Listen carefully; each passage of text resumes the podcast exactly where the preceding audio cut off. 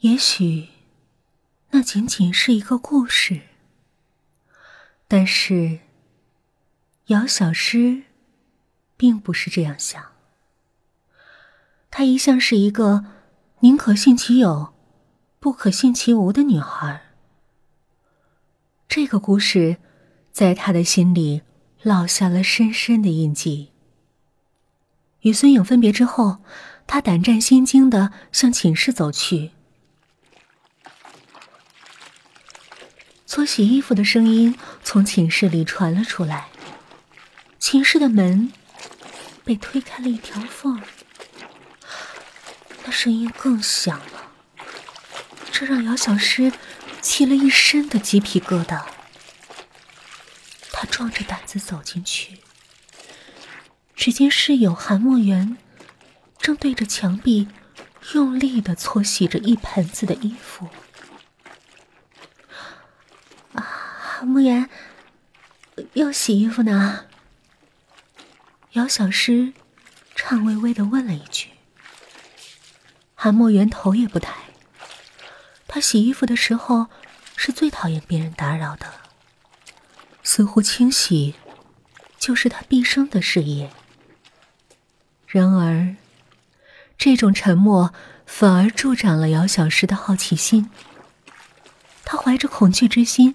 悄悄的向韩墨园靠近，一步，一步，又一步。姚小诗终于看到了韩墨园的盆子，那里满满的装着水，还有一件已经被搓洗的已经发白的衣服。突然，水里倒映出一张扭曲的脸，脸上全都是血。眼眶似乎已经破碎，两颗眼珠滚了出来，一条舌头也被剪去了一半，血淋淋的。那张脸似乎看到了姚小诗，他咧开嘴巴一笑，啊！姚小诗吓得跳了起来。韩墨云听到声音，猛地扭转头，他的脸如此的苍白。眼里带着浓重的杀机，可他的双手还在机械的搓洗着，但是他已经发出了冰冷的质问：“姚小诗，你干什么？”“我……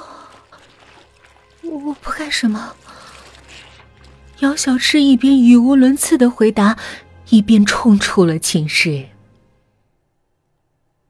第二天，利用学生会职权的便利，姚小诗查到了一些有关于韩墨元的消息。韩墨元是一个留级生，而且韩墨元的前一个室友莫名其妙的精神失常了。这个消息让姚小诗差点崩溃。他再一次找到了孙颖，毕竟孙颖比他高一年级，各方面。都比他成熟，姚小诗哭诉说：“你室友说过，他讲的故事都是真实发生的，对不对？现在看来，那个故事确实是真的，而且韩墨园就是那个故事里的 A。不行，我我要换寝室，我要换寝室。”孙颖同情的看着姚小诗，作为大一新生，换寝室很不容易的。你要经过辅导员、学校领导的层层批准，还要找愿意和你交换寝室的人。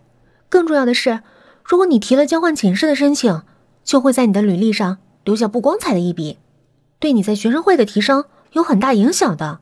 难道你不想在学生会发展了？